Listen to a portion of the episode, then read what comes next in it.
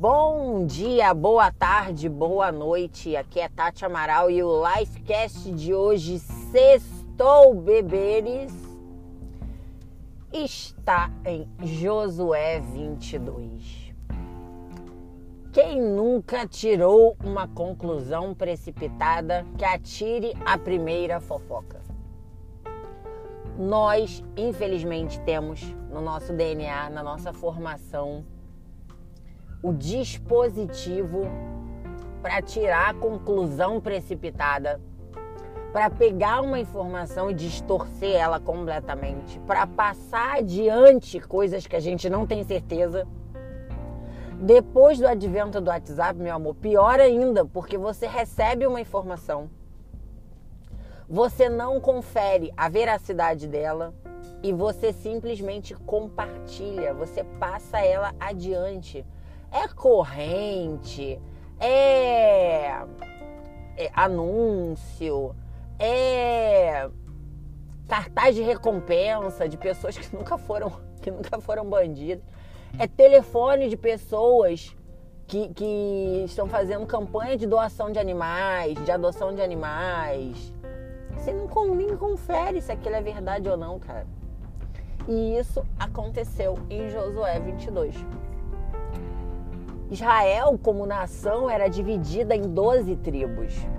E cada tribo tinha um lugar para se instalar, um lugar para morar. E formava-se uma comunidade. Naquela, naquela época, né, na época que aconteceu esse fato, as pessoas já estavam se instalando fixamente né, em locais, tinham chegado na sua terra prometida e estavam formando ali as suas comunidades. Porém, três desses povos, dos doze que eu falei que existiam, eles decidiram fazer um memorial a Deus. Decidiram construir um altar para holocausto. O que, que era holocausto? Era queima de ofertas. Né? Era a entrega das suas ofertas ali para serem queimadas. Alecrim, eu não vou explicar para você. Você quer saber o que é o holocausto? Você vai na Bíblia ou você joga no Google. E esses três povos resolveram, né? É, eram, eram como se fossem três cidades. A quantidade de pessoas que tinha, né? Em cada um. Decidiram fazer isso. Ah, vamos fazer aqui um memorial para Deus. Poxa, vai ficar bacana, vai ficar legal e tudo mais. Os outros nove que estavam mais distantes ficaram sabendo que eles estavam construindo um altar, mas sabe telefone sem fio? A informação que chegou lá não foi que eles estavam construindo um altar para Deus, foi apenas que eles estavam construindo um altar para si mesmo. E essa galerinha dos outros nove se enfureceram, acharam aquilo algo absurdo, até porque se eles estavam construindo um altar não era para Deus, ou era para si ou para outros deuses, juntaram uma galera, pegaram os representantes das suas tribos, das suas comunidades, juntaram um povão bonito e se prepararam para guerrear contra os outros três que estavam supostamente desobedecendo a determinação de Deus que somente ele fosse adorado. Juntou esses nove, pegaram seus representantes, né, como se fosse ali o, prefeito de cada cidade, junto com os seus seguranças, junto com os seus os seus soldados, os seus exércitos, e foram lá dizimar e destruir os três outros. Mas, como em toda guerra, tem-se aquele papinho inicial, né? Vamos ver se eles vão se render ou não. E assim o fizeram. Chegaram lá, chamaram os três representantes daquelas outras três cidades e vamos aqui conversar. Vamos entender o que está acontecendo. Senta aqui que a gente quer saber que porcaria é essa que vocês estão armando, que vocês estão tramando aqui nas nossas costas. E pior, o que, que vocês estão fazendo contra Deus?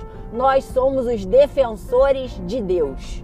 Nós vamos defender Deus do erro que vocês estão cometendo. Qualquer semelhança não é mera coincidência. A gente está falando de coisas que aconteceram há mais de 5 mil anos, tá bom? Senta aqui e ouve a história. E aí os três que estavam construindo aquele altar para Deus, que estavam fazendo um memorial para Deus, falam assim, como é que é? Não, cara, vocês estão vocês estão equivocados. Em momento algum a gente disse que esse altar era para outros deuses, ou era para gente, ou era para qualquer outra coisa. Vocês estão loucos. A gente continua tendo o mesmo pensamento que vocês. A gente só fez uma coisa de forma diferente. Qual o problema? Se ligou para hoje, Alecrim?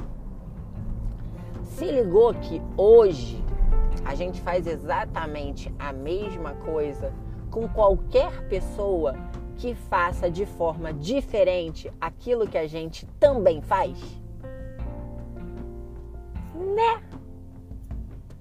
Eles estavam fazendo exatamente a mesma coisa que os outros nove povos, porém de uma forma diferente. Então eles estavam sendo condenados porque eles não foram interpretados de forma correta. E quantas vezes a gente também faz isso, né? Quantas vezes a gente olha para alguém, julga sem saber, chama um exército, entra, invade para atacar aquele povo, para atacar aquelas pessoas sem nem saber o que elas estão fazendo. Existe um livro chamado Os Quatro Compromissos que é baseado na filosofia tolteca. E o terceiro compromisso, agora os crentes pira, né? Metendo filosofia tolteca no papo de Bíblia. Mas tô nem aí pro que você pensa. Quero que você pegue a mensagem. E o quarto compromisso né, da filosofia tolteca é não tire conclusões.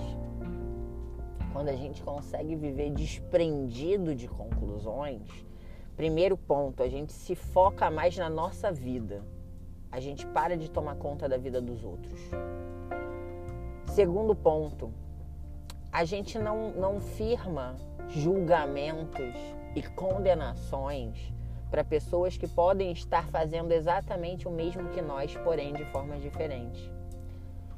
Escreve seis no chão, o numeral seis. Coloca uma pessoa na ponta e a outra na outra. Um vai dizer que é seis, né? Só que o outro vai dizer que é nove, porque tá vendo de cabeça para baixo.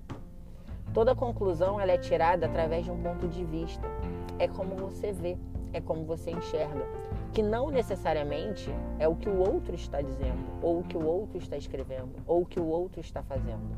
Então, em nome de Jesus, alecrim dourado que nasceu no campo sem ser semeado, Deixa de tomar conta da vida dos outros e tirar conclusões de coisas que não te dizem respeito. E mesmo se te dissesse respeito, foca na sua vida.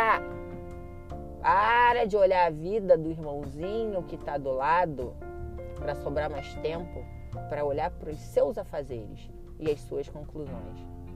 Final da história é que todo mundo ficou bem.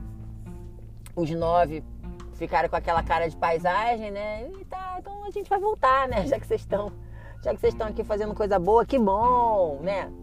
E voltaram, os nove voltaram. E quando chegaram lá, o povo esperando o sangue, né? Esperando a cabeça de quem tinha errado, eles tiveram que explicar que eles não estavam errados, eles só estavam fazendo de outro jeito. E o que todos os outros fizeram? Louvaram a Deus e agradeceram, porque tá todo mundo fazendo a coisa certa. Ficaram tudo com cara de busanfa mas agradeceram porque os outros não tinham se desviado. E é isso, alecrim dourado. Pensa antes de fazer e principalmente não tire conclusões precipitadas. Vamos que vamos! Me segue no Instagram, arroba Tati Amaral, underline, Lifecast. Um beijo para você. Até a próxima.